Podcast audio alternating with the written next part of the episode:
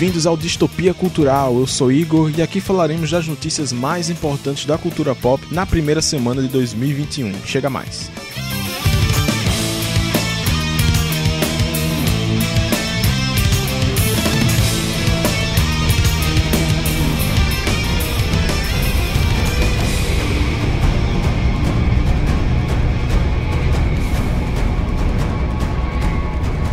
Mulher Maravilha 1984 ultrapassa a marca de 100 milhões de dólares arrecadados na bilheteria mundial. Depois da polêmica estreia online simultaneamente com a do cinema, de críticas agridoces e de uma resposta um pouco azeda do público, Mulher Maravilha 1984 sai por cima com a maior bilheteria de um filme lançado depois do início da pandemia. Não que sejam muitos filmes, né? A Warner Bros. fez um post parabenizando a produção pelo feito, já que o filme estreou com somente 40% das salas de cinema funcionando na América do Norte. Lembrando que isso são somente os números do cinema, não sabemos o saldo final completo graças à estresse simultânea com o HBO Max, que pode ter rendido novos assinantes e coisas do tipo. Levando em consideração somente a bilheteria do filme, ele ainda está muito longe de pagar o seu custo de 200 milhões de dólares.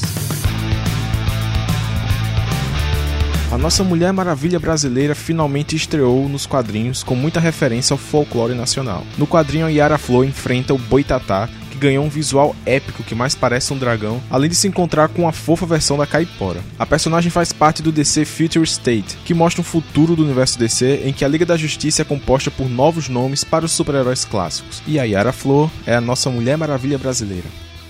Essa semana também Zack Snyder revelou uma foto e um plot cortado de Batman vs Superman envolvendo a Mulher Maravilha. Na foto é possível ver a Diana segurando cabeças de inimigos junto de outros guerreiros de diversas partes do mundo. A foto seria da Guerra da Crimeia, que foi a primeira guerra com registros fotográficos, e talvez substituísse a foto da Primeira Guerra Mundial, que é a que nós vemos no filme. O diretor trouxe também um plot que foi deixado de lado, provavelmente ele não seria aprofundado no filme, mas sim no primeiro filme da Mulher Maravilha. Originalmente Diana sairia de Temícera se envolvendo em guerras históricas com a esperança de enfrentar Ares. Ela se envolveria em batalhas mundo afora até se deparar com Steve Trevor na Primeira Guerra Mundial. Ou seja, o Steve não chegaria por acidente na Ilha Paraíso e sim ela o encontraria em uma de suas aventuras. Falando em Zack Snyder, o diretor afirma que não tem planos de voltar a fazer filmes da DC. Em entrevista ao Comic Book, o diretor afirma que tem outros projetos futuros e que o universo DC seguiu seus próprios passos e está tudo bem com isso. Afirma também que está muito ocupado e trabalhando em muitas outras coisas.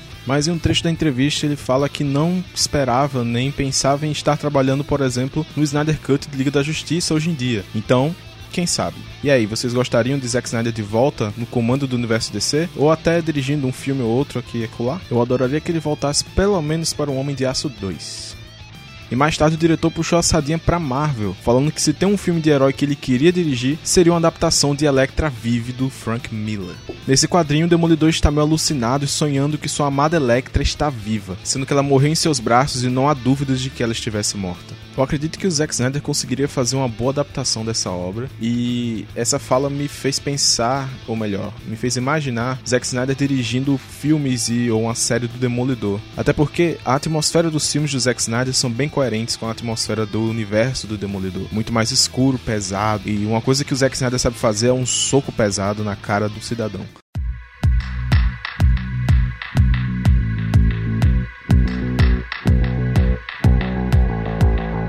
Rumores apontam que a Mera do Aquaman pode ganhar uma série na HBO Max. Após levantar o rumor de que a atriz Amber Heard possa ser cortada de Aquaman 2, Grace Randolph, jornalista que costuma acertar nos rumores, afirma que suas fontes lhe disseram que a personagem irá ganhar uma série no HBO Max, talvez para explicar a ausência dela no Aquaman 2. Toda essa bagunça relacionada à personagem se deve ao processo judicial gigantesco entre a atriz e seu ex-marido, o Johnny Depp. Johnny Depp foi afastado de Animais Fantásticos, filme que ele interpretava um principal principal vilão graças ao seu envolvimento no processo. É possível que a Warner esteja preparando o terreno para afastar a atriz caso seja necessário.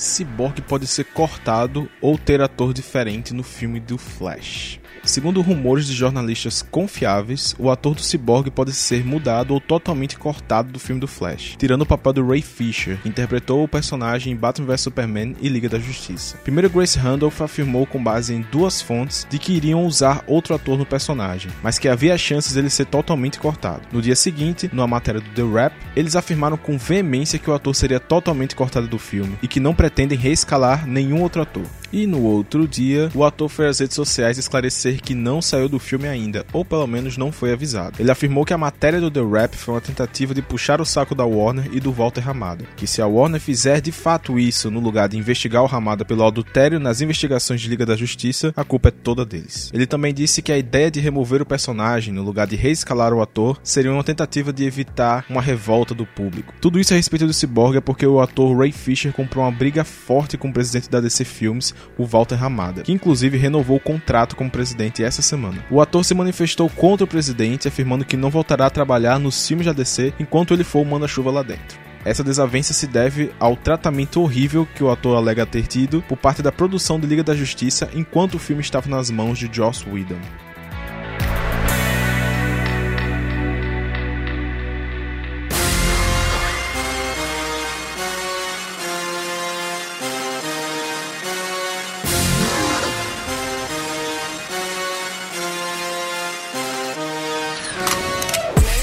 Jared Leto está a fim de voltar a interpretar o Coringa. Durante um podcast da Variety Awards, o ator falou sobre retornar ao papel de Coringa. Segundo ele, aspas, é difícil dizer não a este personagem. O ator deve voltar a reprisar o papel no aguardado Snyder Cut da Liga da Justiça, provavelmente aprofundando a trama da morte do Robin. Aliás, há um tempo atrás, o próprio diretor Zack Snyder falou que deseja escrever um quadrinho mostrando todo o assassinato do Robin pelas mãos do Coringa do Jared Leto. E isso pode ser interessante. Ainda no podcast da Variety Awards, o ator afirmou que Morbius, filme do vilão do Homem-Aranha que ele vai protagonizar, vai ser grande, divertido e às vezes um pouco assustador. Não sei vocês, mas essa escolha de palavras não me comprou. O ator ainda afirma que será um grande e divertido filme pipoca. Juro que esperava uma coisa mais sinistra que um filme pipoca, mas como todos os trailers indicavam que se passará no universo cinematográfico Marvel, pedir um filme de terror de fato talvez seja pedir demais. O jogo Fortnite ganhou uma skin do Arqueiro Verde na versão da série Arrow. E é só isso aí a notícia.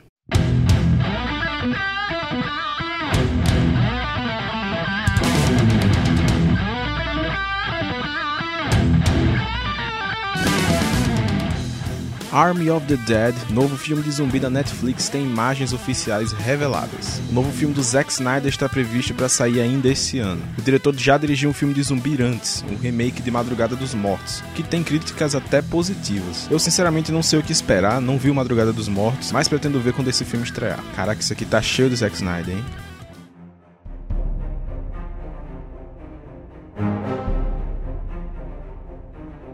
Chris Pratt, que interpreta o Peter Quill, confirma que está em Thor Love and Thunder e diz que as gravações começam essa semana. O filme provavelmente mostrará Thor interagindo com os Guardiões da Galáxia, servindo como sequência tanto de Thor quanto de Guardiões. No filme também teremos a Thor. Jane Foster empunhará o martelo Mjolnir. A questão é, como ela fará isso se o martelo foi destruído em Thor Ragnarok? E lembrando, o Capitão América devolveu o martelo que ele usou lá em Vingadores Ultimato. WandaVision recebe novo teaser. Nesse novo Spot TV podemos ver diversas realidades paralelas e glitches. Provavelmente a série será um ponto-chave no futuro do universo Marvel. Também foram liberados posters de cada personagem e alguns já levantaram algumas teorias. Em um dos posts temos a Mônica Rambeau, filha de Maria Rambeau, amiga de Carol Danvers em Capitã Marvel. Nos quadrinhos, a Mônica foi a primeira Capitã Marvel. Na série, tudo aponta que ela será um agente investigando a Wanda. Também surgiram rumores, e esse eu não sei dizer a fonte, de que o Mercúrio estará na série, mas não o Mercúrio de Vingadores 2, e sim o Mercúrio dos X-Men da Fox. A série terá nove episódios e estreia dia 15 de janeiro, logo logo. E fiquem de olho que haverá conteúdo especial sobre a série por aqui. Marvel estaria procurando atores menos conhecidos para compor o Quarteto Fantástico. Segundo fontes da jornalista Grace Randolph, a Marvel está procurando pelos atores para o Quarteto Fantástico nesse momento, e querem atores pequenos, sem grandes nomes. Ela também afirma que o quarteto será introduzido em Homem-Formiga 3, mas que um dos membros da equipe aparecerá antes em uma das séries do Disney Plus.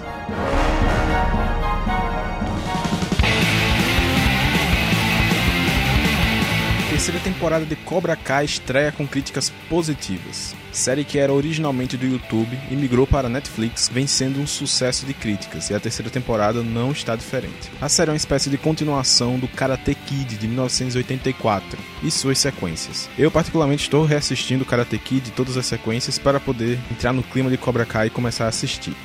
Filme de Uncharted estrelado por Tom Holland ganha novas imagens. As imagens são de artefatos e mapas antigos, provavelmente itens valiosos para a trama. O que vocês acham que vai sair dessa adaptação aí? The Office ganha a abertura inédita do último episódio num vídeo de 15 minutos de material extra. A abertura é uma referência completa a Matrix, onde o Jim faz uma pegadinha para que Dwight acredite que ele é o próximo Neo. Se você curte The Office e Matrix, você precisa conferir. Também foi divulgado um vídeo de 15 minutos com erros de gravação e cenas deletadas que inclui a tal abertura nunca vista antes. Todo esse material é promoção para o lançamento da série no Peacock, plataforma de streaming da NBC, que traz muito conteúdo extra das produções do canal para os assinantes do streaming. E se você não viu viu The Office ainda, sai daqui, mano. O que, que você tá fazendo aqui? Vai assistir essa porra, velho.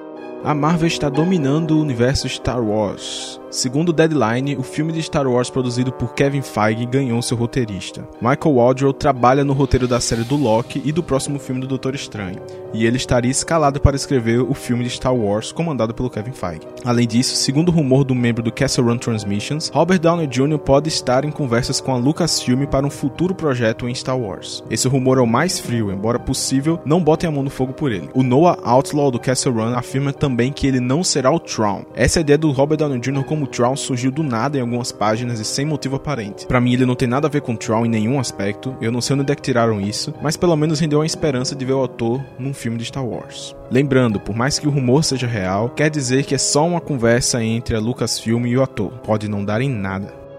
Temuera Morrison, mais conhecido como Boba Fett de Star Wars, pode aparecer na série do Obi-Wan, mas não do jeito que você está pensando. Os rumores dizem que ele deve aparecer como Comandante Cody, antigo parceiro de Obi-Wan nas Guerras Clônicas, líder do Batalhão 212. A última aparição do personagem foi no episódio 3, A Vingança dos Sith. Ele ordena que os outros soldados clones atirem Obi-Wan logo após a Ordem 66. Embora seja um rumor, faz completo sentido, mas o fato é que o Temuera Morrison está com a agenda cheia de Star Wars. Lembrando que isso é só um rumor, originalmente levantado no podcast do Castle Run, e eles afirmam ter um insider que deu essa exclusiva para eles. Nessa semana tivemos uma live do StarWars.com mostrando detalhes do Star Wars The High Republic. A nova fase do universo de Star Wars está cheia de novidades, livros, quadrinhos e até mangá. Olha só. Dentro deles teremos Into the Darkness, que será escrito por Claudia Gray, The Rising Storm, escrito por Kevin Scott, Monsters of the Temple Peak, quadrinho por Kevin Scott e Rachel Stott, Out of the Shadows de Justina Ireland e o mangá The Edge of Balance, que terá roteiro de Shima Shinya e Justina Ireland e arte de Mizuki Sakakibara. Também foram mostrados artes de vários personagens e novos aliens, detalhes sobre os vilões e algumas curiosidades. Como por exemplo, o personagem Lex Geisse tem como modelo base o Matthew McConaughey jovem. Será que ele aparece velho em alguma obra em live action?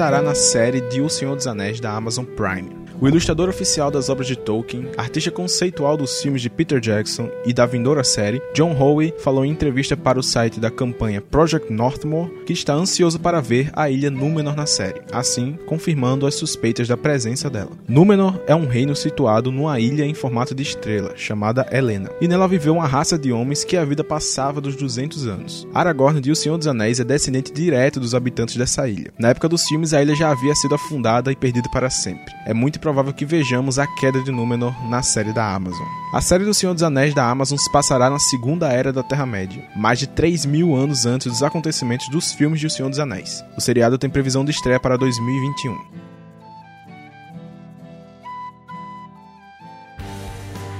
Os filmes de The Walking Dead terão censura R nos Estados Unidos. No Brasil, esse seria equivalente a um filme mais 18. Os filmes de The Walking Dead formarão uma trilogia estrelada por Andrew Lincoln, o Rick. Os produtores afirmam que os filmes serão uma conclusão dos anos e anos de série de TV e que Rick estará diferente. Lembrando também que a série voltará com episódios extras da décima temporada em fevereiro.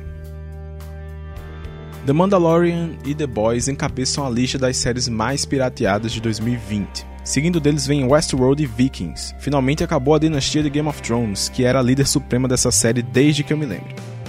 O site afirma que Jodie Whittaker pode sair de Doctor Who no fim da próxima temporada. Segundo o site Mirror UK, a atriz que interpreta a primeira Doctor mulher da história da série sairá do papel no fim da próxima temporada. A saída depois de três temporadas não seria estranha, é o tempo de estadia médio de todos os Doctors dessa nova geração.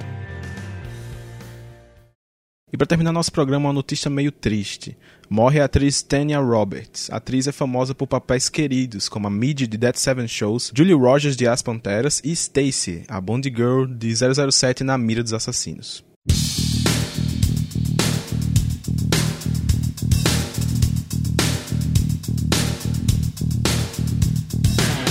Desculpa terminar num clima tão triste, mas ainda assim espero ter você no próximo programa. E a partir do próximo programa pretendo fazer algo meio diferente, que é trazer as notícias e gerar um pouco de discussão, trazendo também convidados para discutir sobre os temas. E aí, o que, vocês acharam? Eu peço que vocês compartilhem, comentem, conversem. É, sigam o canal no YouTube, sigam as redes sociais do Distopia Cultural e espero você na próxima.